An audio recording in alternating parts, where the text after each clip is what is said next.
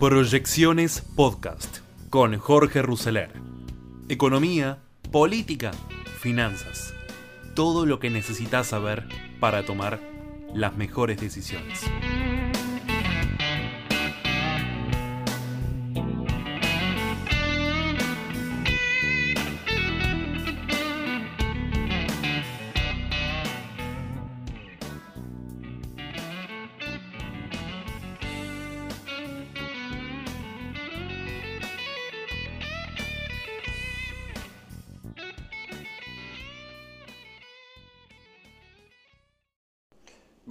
Estas proyecciones del 2 del 2 del 2022. La renuncia de Máximo Kirchner a la presidencia del bloque del Frente de Todos debido a sus diferencias con el presidente Alberto Fernández por el acuerdo, por el preacuerdo con el Fondo Monetario Internacional, sigue generando fuertes repercusiones que van más allá del ámbito político. Sergio Chodo, representante del gobierno en el Fondo Monetario Internacional dijo que hay una preocupación del fondo respecto del sustento social y político más allá de los números de cómo se apruebe o no. Y que obviamente hay una preocupación muy marcada por el trámite legislativo a partir de la iniciativa del gobierno de Alberto Fernández que se decidió que esto pase por el Congreso, un poco para cortar con la tradición de más de 22 programas que fueron discutidos y cerrados a espaldas de la sociedad. Hay preocupación en el fondo respecto de los números de cómo se apruebe o no. No es un hecho natural, dijo, es un hecho inédito, es la primera vez que se implementa. Luego aclaró que están pendientes porque forma parte de la perfección del acuerdo. Si ellos negocian con nosotros y para perfeccionarlo ellos tienen que pasar por el directorio y nosotros por el Congreso. Esos pasos forman parte de elementos esenciales, no accesorios de la negociación. En este sentido, no es, no es que ellos estén preocupados, pero están ocupados en mirar qué pasa, cómo ocurre. Por eso, en general, esto excede a la renuncia de Máximo Kirchner. Es un tema más general una vez que está establecido que va a pasar por el Congreso. El funcionario, que es mano derecha de Martín Guzmán en la negociación con el organismo, subrayó que uno tiene expectativa de que haya un sector de la oposición que entienda que habiendo sido responsable del préstamo más grande de la historia de Argentina con el fondo, que no le dijo nada a los argentinos, que financió la fuga de capitales y el pago de la deuda insustentable, digo, esto es palabra de hecho dos, obviamente acá estamos dentro del relato, ¿no es cierto? Dice que la oposición tiene que acompañar el acuerdo hay un consenso social necesario y va a haber un debate social necesario. Y al final del día, la visión social se va a ir imponiendo en el sentido de ir decidiendo lo que la mayoría entiende como lo más positivo para la República o lo menos negativo, dijo, digamos, en este caso. Lo primero que tiene que ocurrir es que se cierre a nivel staff del fondo la discusión. Después tiene que ocurrir una reunión del directorio que no es aprobatoria del programa, sino lo que es es habilitatoria de lo que se llama acceso excepcional. Recordemos que el acuerdo que se firmó en el gobierno anterior es originalmente por el 1.300% de la cuota argentina, 57 mil millones de dólares, de lo que se desembolsaron 45 mil. Como estos fondos van a ser usados para pagar aquella deuda vieja, también con lo cual va a haber una reunión sobre si se dan los requisitos específicos para este acceso excepcional en el marco del Fondo Monetario. Después, obviamente, interviene el Congreso de la Nación y el directorio del Fondo Monetario. Si uno firma rápido, a tontas y a locas en cinco minutos, cada revisión es un parto. Si uno firma algo que tiene cierto margen de poder cumplir, las revisiones son desagradables porque haber estado metido en el fondo es una tragedia, a nadie le gusta tener que pasar procesos de revisiones trimestrales, pero ahora en este marco tenemos que tener esto para que uno esté relativamente como es. ¿Cómo van a ser los pagos? Chodos explicó que los desembolsos al fondo, si el plan es aprobado por el Congreso, tiene un plazo de entre 4 y 10 años en 12 cuotas semestrales. El primer desembolso se empezará a pagar a los 4 años y medio y se terminará de pagar a los 10 años o sea, si el primero fuera en marzo, se terminaría de pagar en el 2034.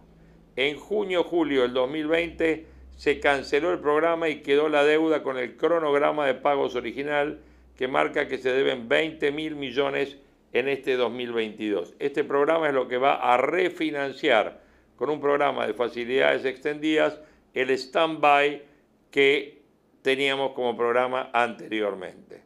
Respecto a las metas de reducción del déficit fiscal, que establece una reducción al 2,5 en este año, 1,9 en el 2023 y 0,9 en el 2024, Chodos consideró como algo sano para la Argentina ir hacia el equilibrio fiscal.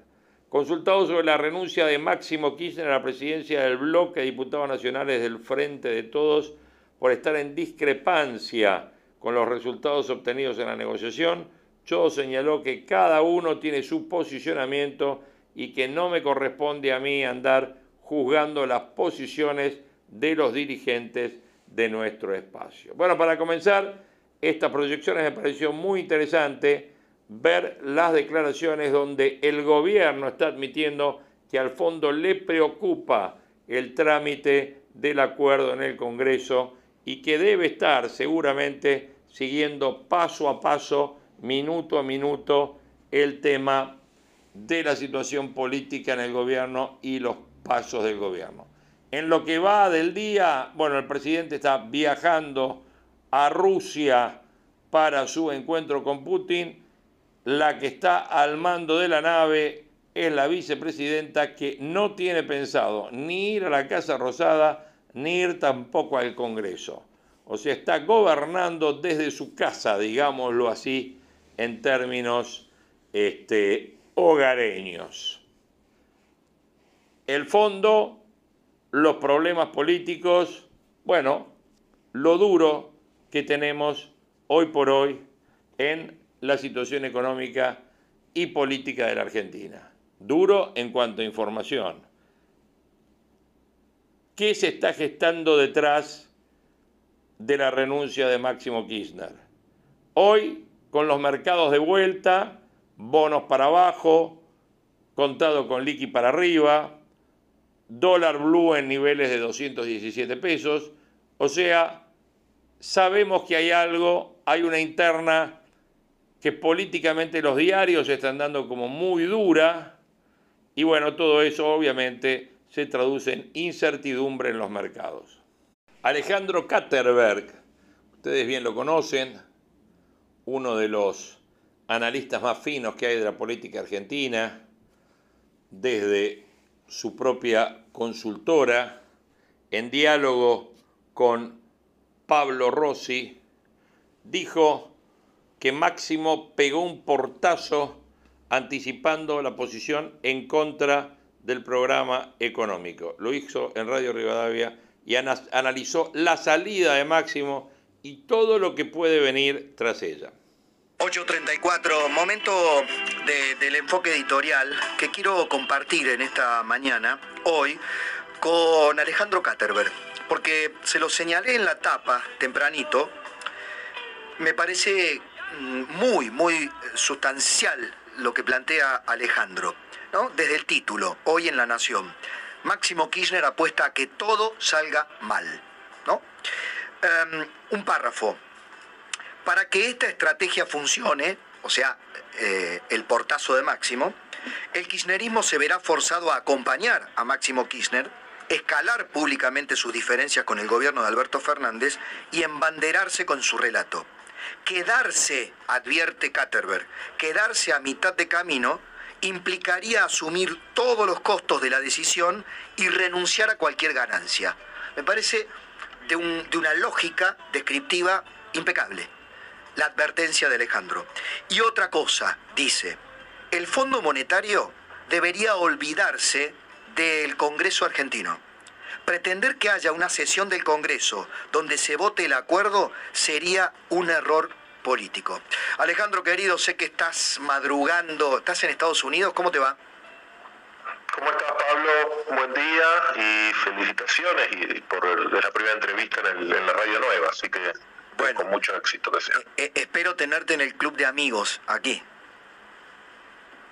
Obviamente los amigos están en todos lados. Eh, acompañan a todas partes. Bueno, Ale, no, lo digo en serio. Eh, a ver, eh, amplíame tu punto de vista que me parece que estás dando dos pistas muy interesantes para tratar de entender lo que, lo que viene.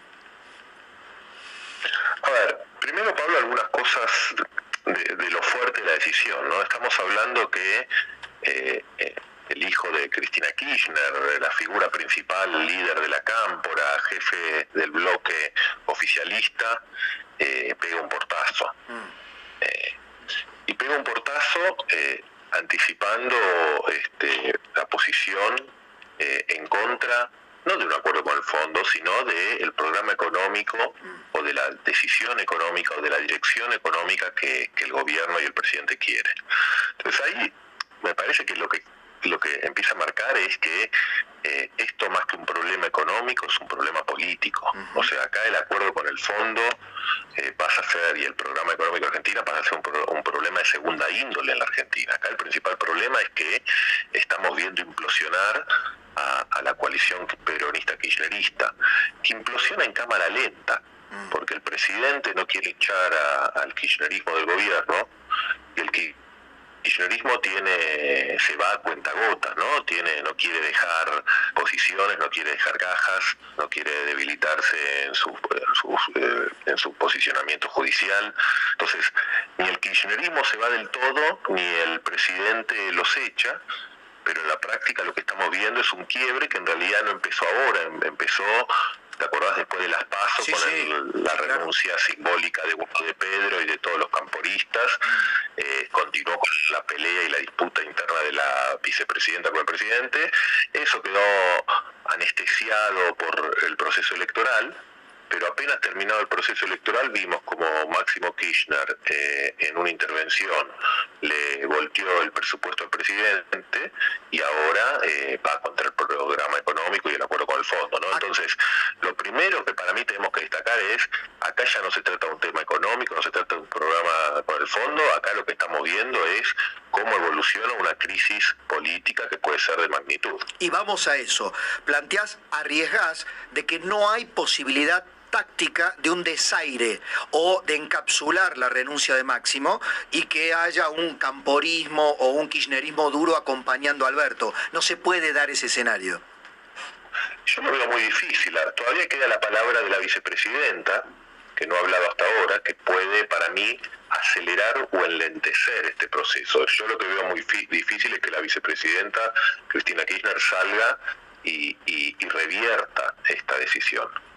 Aparte, eh, no ha hablado ahora la vicepresidenta, pero ha hablado en el pasado y, toda la gente alrededor suyo lo sostiene. Sostiene su posición, sostiene la posición de Máximo Kirchner, sostiene Pablo la idea de que el kirchnerismo eh, está dispuesto a entregar todo menos la bandera, menos el relato. Mm menos su discurso, ah, ¿no? Entonces, ahora, eh, vos decís, eso no se negocia. Claro, vos decís, quedarse a mitad de camino implicaría asumir todos los costos de la decisión y renunciar a cualquier ganancia. Sí, porque ahí va, hay un párrafo de Máximo Kirchner en su carta que es muy esclarecedor, ¿no? Donde él dice, eh, irónicamente lo dice, ¿no? Es obvio que lo dice irónicamente diciendo, bueno, espero que eh, lo, que dicen los medios, los economistas, eh, o sea, el establishment que ellos siempre atacan, sea lo correcto y yo simplemente me haya equivocado de acuerdo a mi lectura histórica, ¿no? Entonces, básicamente lo que él está diciendo es, esto va a ir mal, esto va a salir mal, se viene una crisis y el kirchnerismo no está dispuesto, porque en realidad Pablo el kirchnerismo está encerrado.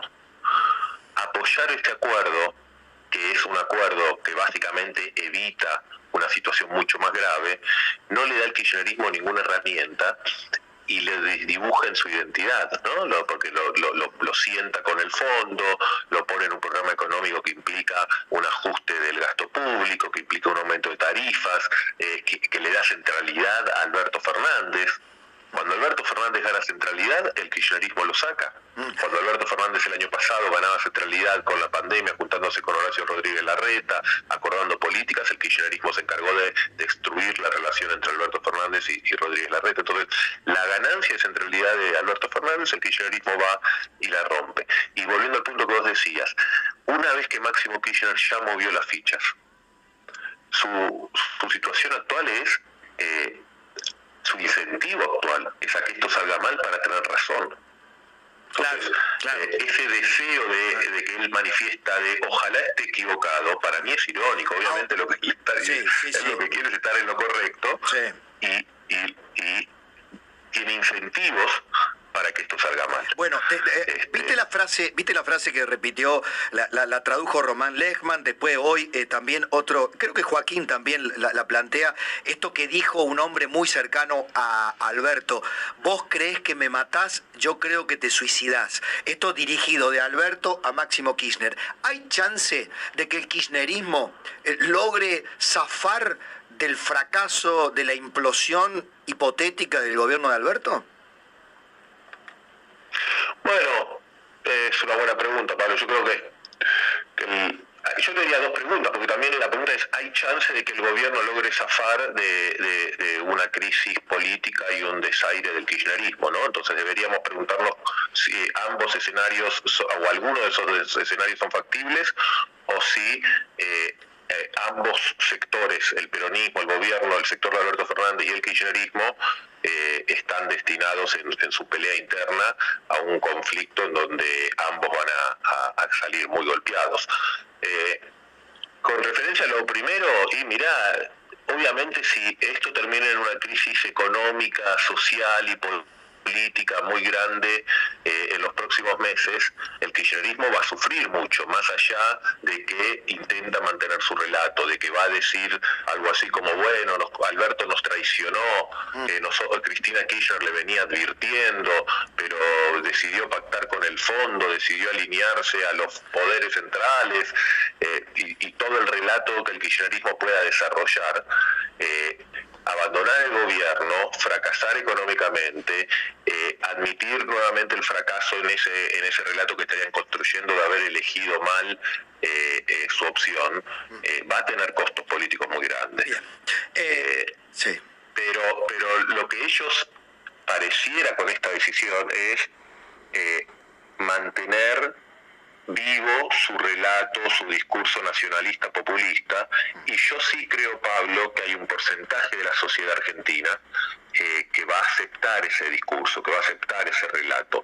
No sé si será el piso histórico del kirchnerismo que oscila entre 25 y 30%, pero por ahí puede ser un porcentaje que vaya entre el 15 y el 20 y que mantengan ese núcleo duro y se transformen en una izquierda dura eh, ampliada a lo que históricamente fue la izquierda argentina. Muy, muy interesante. Punto suspensivo para seguirla. Gracias por este primer análisis eh, editorial aquí en esta casa en Rivadavia. Te mando un abrazo grande. Un abrazo, Pablo. Muchas gracias por llamar. Alejandro Katerberg.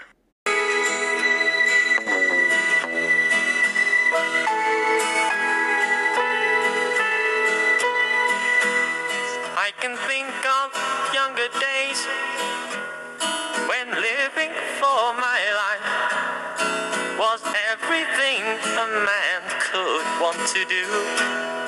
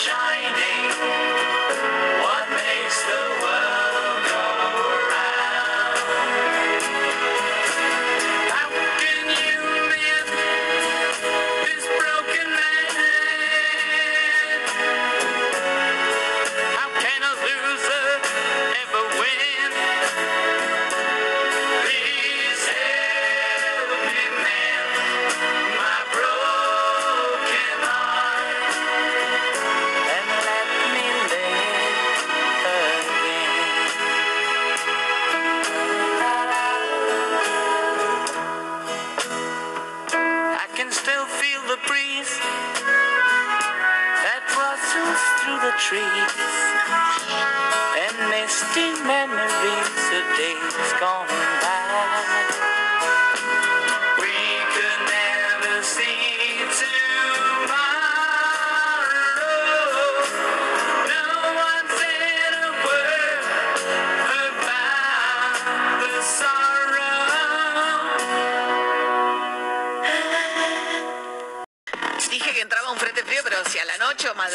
Mañana, mañana recién, ¿eh? no durante la jornada del día de hoy. Eh, hoy Por cayó. favor, María. Pero por favor, Alberto, que ya se fue.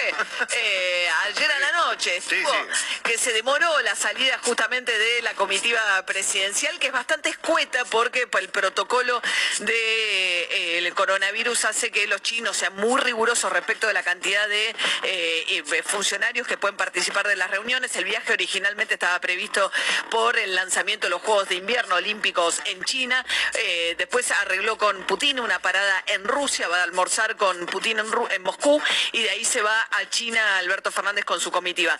Viajó también Axel Kicillof, el gobernador de la provincia de Buenos Aires, que llegó a hacer un tímido apoyo al acuerdo firmado con el Fondo Monetario Internacional, pero antes de irse Alberto Fernández debió resolver junto a Sergio Massa la sucesión de Máximo Kirchner al frente del bloque del Frente de Todos en la Cámara de Diputados. Finalmente el elegido para suceder a Máximo Kirchner fue Germán Martínez, eh, que estuvo con Alberto Fernández y con Sergio Massa en Casa Rosada y al salir dijo lo siguiente. sí van a encontrar en mí eh, alguien que permanentemente pueda eh, tener una, una actitud proactiva de defensa de las decisiones del presidente de la Nación. No hay distancia, no hay diferencia, no hay mirada distinta que pueda tener con un compañero o compañera de mi bloque eh, que me impida la posibilidad de arti- articular con él porque acá no se trata de tener diferencias entre nosotros, sino de tener una postura clara, una solución clara al gravísimo problema de la deuda que engendró el gobierno anterior. Bien, Gerardo Martínez, sin ningún tipo de conocimiento de opinión pública, es rosarín, es santafesino, rosarino, eh, eh, un hombre de Agustín Rossi, que es el, un dirigente que condujo durante muchos años el Frente del Bloque, como Ger- Germán Martínez trabajó junto, Gerardo Martínez es el de la Sí, UCRA. Germán. Germán Martínez trabajó junto a Rossi en el bloque, digamos, es, eh, supo- eh, buscando retomar el mismo estilo que tuvo en su momento Rossi, que condujo muy bien el bloque oficialista. Esa fue la idea de ponerlo a Germán Martínez. Con la intervención decisiva de Sergio Massa, que es un poco el presidente de la Cámara de Diputados, el que intenta mantener la coalición del Frente de Todos, eh, sacándola a flote, y el propio Massa, que no tiene la relación rota con Máximo Kirchner. El tema de Máximo Kirchner es con Alberto Fernández, no es con Sergio Massa, con quien mantiene una buena relación personal, a pesar de diferencias políticas que tienen y muchas. El tema con Alberto Fernández es que hay un desgaste muy grande en la relación personal también, tanto de Cristina Fernández Kirchner como de Máximo Kirchner con el presidente de la Nación. Sergio Massa decía... Máximo hizo un enorme trabajo y además tiene una personalidad y un liderazgo político ganado, de manera tal que eh, el que tenga que llevar adelante ese trabajo a partir de ahora lo tiene que hacer entendiendo que tiene que buscar la cohesión en el frente de todos y además eh, seguir adelante con el trabajo político y parlamentario que tiene por delante el gobierno. El trabajo de estos dos años, desde el punto de vista de los resultados para el gobierno, de los resultados en términos de éxito en las leyes que impulsamos desde el gobierno, había sido importante. Bien, Massa tratando de tirarle eh, algunas flores a Máximo Kirchner. Ahí está hablando de la salida de la reunión de la Quinta de Olivos, una reunión que duró cinco horas, este, Y y después se, volvieron a encontrar ya con Martínez en Casa Rosada. Sí, pero en el medio Massa se juntó con Máximo Kirchner. Con en Máximo. el Congreso de la Nación, ahí donde tienen cada uno su despacho, tuvieron una pequeña, una pequeña reunión ahí. Claro. Bien, Massa tratando de mantener la coalición unida y de juntar los votos ahora porque el Congreso, la Cámara de Diputados y el Senado también van a tener que aprobar el nuevo endeudamiento que significa este nuevo acuerdo con el Fondo Monetario y la deserción de Máximo Kirchner. No se sabe si va a llevarse a todos los demás integrantes de la Cámara y a otros integrantes del bloque del Frente de Todos que votarían en contra del acuerdo, porque Máximo Kirchner, recordemos que dijo que estuvo en desacuerdo con la negociación y mucho más con el resultado, con lo cual va a votar en contra del acuerdo y necesitará a Massa, junto con el nuevo jefe del bloque del Frente de Todos, juntar los votos necesarios para lograr la aprobación en la Cámara de Diputados. Y ¿no? mira, son 118 diputados, de los cuales hay 24 que eh, forman parte de la cámpora o del kirchnerismo de paladar negro, de los más duros, que ya dijeron que, o por lo menos están haciendo saber, que no están de acuerdo con el acuerdo con el Fondo Monetario Internacional, que no les gusta el resultado. Este, hay que ver si esos 23 di- eh, legisladores, porque uno descarta que Máximo Kirchner va a votar en contra, si esos estos 23 legisladores van a participar, se van a ausentar o este, van a votar a favor o en contra. Todavía queda ahí algunas dudas. Bien, mientras tanto, la otra gran duda es que pasa en el Senado, porque la vicepresidenta de la Nación, Cristina Fernández de Kirchner, no habla, no ha dicho absolutamente nada cómo se va a mover el acuerdo, entra primero el Senado. Luis Juez, senador nacional de la oposición por Córdoba, decía... Pero esto es una señal política horrible, horrible para quien gobierna, para quien toma las decisiones, eh, horrible porque nadie sabe cómo cómo cómo eso después va a terminar desenca- desencadenando en, en- en el mismo bloque de diputados. eh, ¿Qué otra actitud? ¿Qué van a hacer los senadores? ¿Qué va a hacer el sector más duro, el que responde directamente a Cristina? ¿Si se va a alinear? ¿Si Máximo puede haber hecho esto sin consultar con la mami o, una decisión individual? Bueno, no, un tema extremadamente complejo, así que, que eh, más allá de que a nadie le, le, le- le mueve el amperímetro que Máximo deje o no ser presidente de la bancada, es una señal política en momentos muy complejos, realmente importante. Bien, hay que ver qué hace la oposición ahora también, porque este endeudamiento, como dijo Gerardo Morales, el gobernador de la provincia de Jujuy y presidente del radicalismo, nosotros tomamos, se tomó durante el gobierno de Macri, si los votos que le faltan a eh, Alberto Fernández en el Congreso se los va a dar o no algún integrante de la oposición. ¿Y qué va a pasar con los gobernadores no alineados con el gobierno siendo peronistas? Caso de Schiaretti, ayer el gobernador de Córdoba igual inauguró las sesiones ordinarias de la provincia de Córdoba con un discurso muy duro, pues viene quejándose varias cosas, desde los impuestos que cobran a, las, eh, a los productores de maní para las retenciones, a los exportadores de legumbres, por ejemplo, digamos, sectores productivos de la provincia de Córdoba que Schiaretti dice que no deberían estar cobrándole el tipo de impuestos que le cobran y mucho menos se enojó muchísimo con lo que es el reparto desigual de los subsidios al transporte. Les comentábamos más temprano con David, acá sale 59 pesos el, el boleto Córdoba, en Córdoba Córdoba. Capital, sí, en Córdoba Capital sale 59 pesos, acá sale 18 pesos. ¿Qué decía Schiaretti? Los cordobeses no le debemos nada a la nación. Al contrario, es ella quien nos mete la mano en el bolsillo con la retención a la exportación desde hace más de 15 años y ni nos paga las obras que firmó hace 6 años. Urbana Play Noticias. Seguinos en Spotify.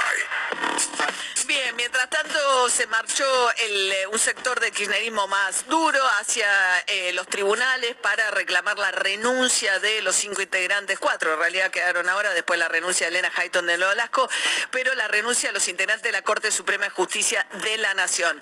Eh, quizás fue una cosa bastante acotada en términos de no le pusieron gran esfuerzo en movilizar. Alberto Fernández dijo que marche todo el mundo, yo no tengo nada en contra de que marchen. La oposición denunció que era un intento de condicionar al Poder Judicial, porque muchos de los que marcharon son kirchneristas con problemas de causas judiciales y va a haber otra marcha de la oposición en algún momento, pero en defensa de los integrantes de la Corte. A ver, ¿qué dijo por un lado Luis Delía, que fue uno de los convocantes?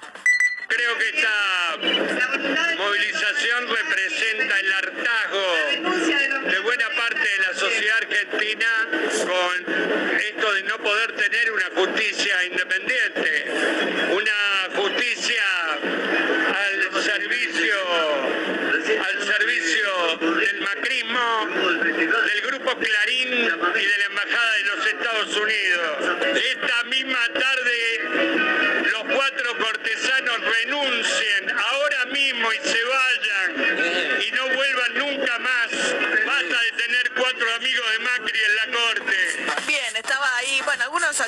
eh, fueron designados por Néstor Kirchner, a propuesta de Néstor Kirchner en su momento, caso Lorenzetti, por ejemplo, ¿no?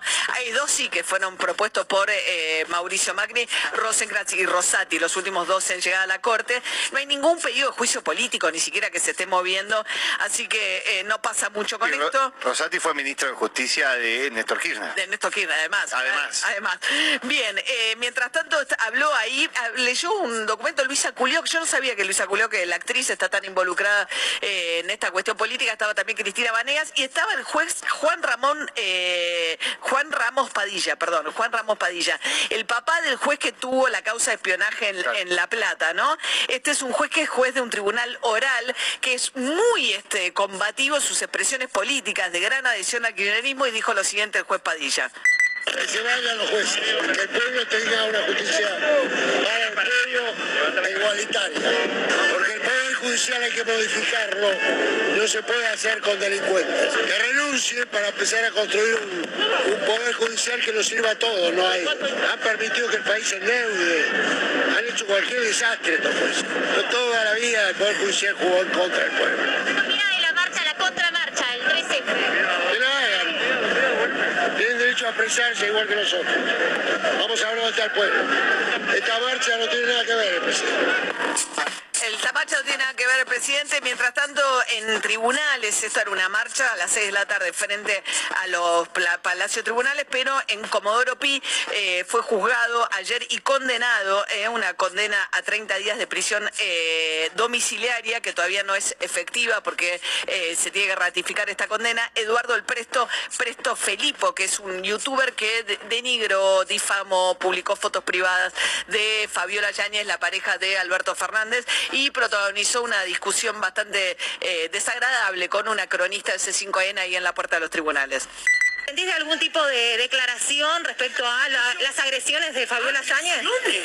¿A vos te parece agresión? Y la verdad que como mujer me parece una agresión. Ay, como mujer, como mujer, no me toquen más como mujer. Hicieron una fiesta mientras la gente se moría. ¿De qué mujer me hablan? A ustedes cuando les conviene sacan la bandera del feminismo y cuando no se cagan en eso. ¿eh? Mirá, no me vengas con bandera, no La, me trata- la has tratado de prostituta. ¿A vos te parece que es una Que forma de...? justifique la guita de dónde la ¿Y saca. qué tiene que ver eso con la agresión ¿Pero al sos género? periodista o sos la hermana de ella? Soy periodista y soy Ah, mujer. pero una flor de periodista.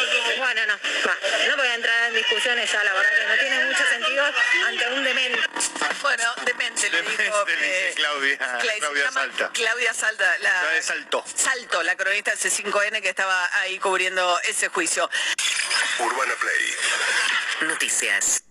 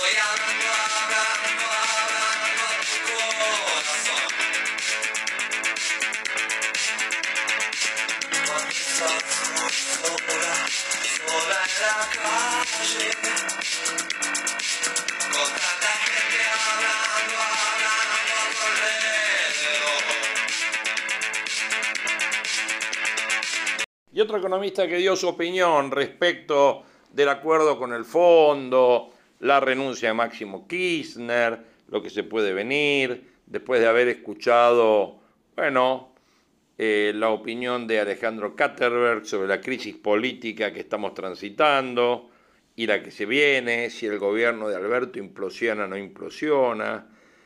El resumen de María O'Donnell que escuchamos respecto de los títulos que son tapa, que son noticia en el día de hoy, eh, tanto el tema del fondo como eh, la marcha, una vergüenza realmente, como dijo la nata, la marcha de los chorros, ¿no? La marcha esta que tuvimos ayer y lo ven en las expresiones de Delía, lo ven en las expresiones de Ramos Padilla.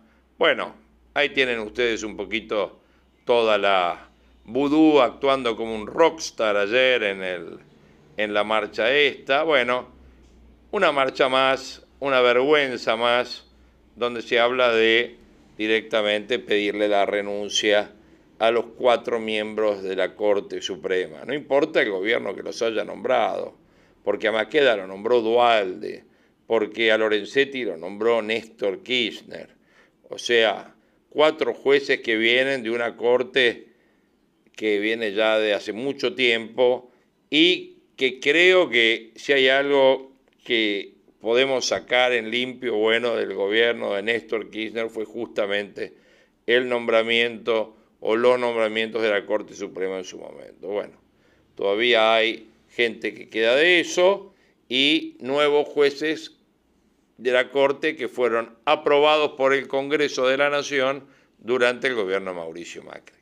Así que bueno, ahí tenemos un poco la realidad y el que queda, que último comentario que vamos a estar, último testimonio que vamos a estar cerrando con estas proyecciones de hoy, obviamente nos referimos a el doctor, al queridísimo doctor Juan Carlos de Pablo, que también estuvo hablando con eh, Pablo Rossi y analizó la situación de la negociación con el Fondo Monetario Internacional. El, el profe Juan Carlos de Pablo en esta mañana para ayudarnos a, a entender un poco qué pasa. ¿Cómo estás, Juan Carlos? Buen día. Todo perfecto, querido. En la, ¿Cuántos aumentos de combustible tenés en tu... No, mentira. Eh, en, tu, en tu vida económica. Un montón, pero escúchame una cosa. La noticia no es nueve, la noticia es si es cierto que desde mayo no se movía. Claro, claro. ¿Cuánto aumentaron los precios desde mayo para acá? Y- 30%, algo así. Exactamente, exactamente. Entonces vos decís nueve, se quedaron cortos, ¿qué pasa? Eh, todavía están atrasadísimos, claro. Ni idea, no, no, no tengo los datos acá, pero digo, Mm. vos cuando, cuando mirás en un, en un país que tiene el ritmo inflacionario como el nuestro, un aumento, tenés que ponerlo en contexto y decir, ¿cuánto hacía que no lo movían? Juan Carlos, eh, a ver, eh, ayúdame a entender desde los 22 acuerdos, 21 acuerdos que ha tenido la Argentina con el Fondo Monetario Internacional.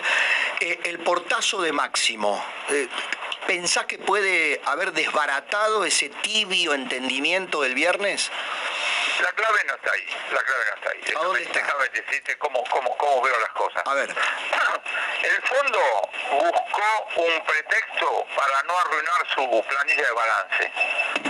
Porque el principal activo que tiene, entre comillas, es la deuda de Argentina, que sabe que no la puede cobrar. Entonces necesitaba un procedimiento. Guzmán, en el discurso que se manda, como que no quiere la cosa, si recuerdo bien, creo que es a propósito de una pregunta que le hacen. Dice, sí, estamos transformando un préstamo stand-by en uno de facilidades ampliadas. Este tipo de préstamos hace va- décadas que existen, implica mayores volúmenes, mayores plazos, pero también mayores compromisos. Por ejemplo, las famosas este, eh, reformas estructurales, que el gobierno argentino dijo que no va a hacer y el, y el, y el fondo lo sabe. ¿Cuál es la- el problema sabe cuál es? Que ya nos dieron la guita, no estamos negociando un acuerdo para que nos den plata. Estamos negociando un acuerdo para que ellos zafen desde el punto de vista formal y nosotros sigamos haciendo lo que queremos. Esta es la naturaleza del acuerdo, entendimiento o como lo quieran, digamos así, denominar. Entonces, lo que está buscando el Fondo Monetario es cambiarte de categoría sabiendo que no estamos cumpliendo la- la- las reglas de juego de las facilidades ampliadas, pero van a poder poner un asterisco que dice llamada 1, esto está en negociación. Entonces volvemos a que me parece que es una negociación donde ahora otra vez nadie tiene apuro. Esta es la- para mí esta es la esencia. Pero, a ver, déjame que te... El gobierno esto lo usa, abusa, la verdad que no lo sé. Y, y pues, toda esta discusión de si vamos a cumplir, no vamos a cumplir, y ellos lo saben. Eh, No vamos a de Hay que cumplir. mandar al Congreso el acuerdo, una pavada. No vamos a cumplir. No se discuten en el Congreso, se discuten leyes en el Congreso. No, vos decís, no vamos a cumplir. Todo el mundo sabe que no vamos a cumplir, firmemos lo que firmemos. Eso es el fondo. Entonces le vamos a... Viste que acá desde el punto de vista político, uh, van a venir trimestralmente a revisar. Van a venir, es más, como, como está la tecnología no necesitan venir, pero ponele, quieren venir y van a chequear y vamos a... Y capaz que, capaz que cumplimos, capaz que no, pero no es que el gobierno ahora dice voy a encolumnar la política económica en base a... No se lo cree nadie esto. Entonces lo que digo es, a mí me parece que esta conversación que está teniendo con el fondo, hay que mirarla desde la debilidad que tiene el fondo, aunque parezca mentira, no me importa la, explicación politizada que nos tienen contra las cuerdas, no, no, no, digamos, no es así, ¿por qué?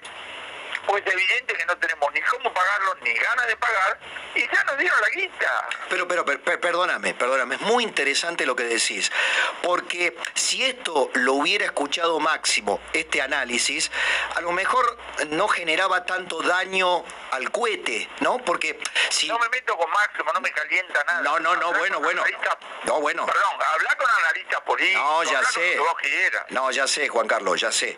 Yo me meto, digamos, de, de tu eh, análisis económico, estoy para los oyentes tratando de hacer una deducción política. Si realmente estas cartas estaban tan claras, el fondo está tan necesitado, ¿por qué armó este lío este muchacho que el fondo tuvo que salir ayer a explicarle a- en Wall Street, a, a, digamos, a los inversores, a los bancos, y que sí, que o lo tuvo que hacer público, que la Argentina no puede hacer ninguna reforma estructural, ni la va a hacer, ni va a cumplir nada?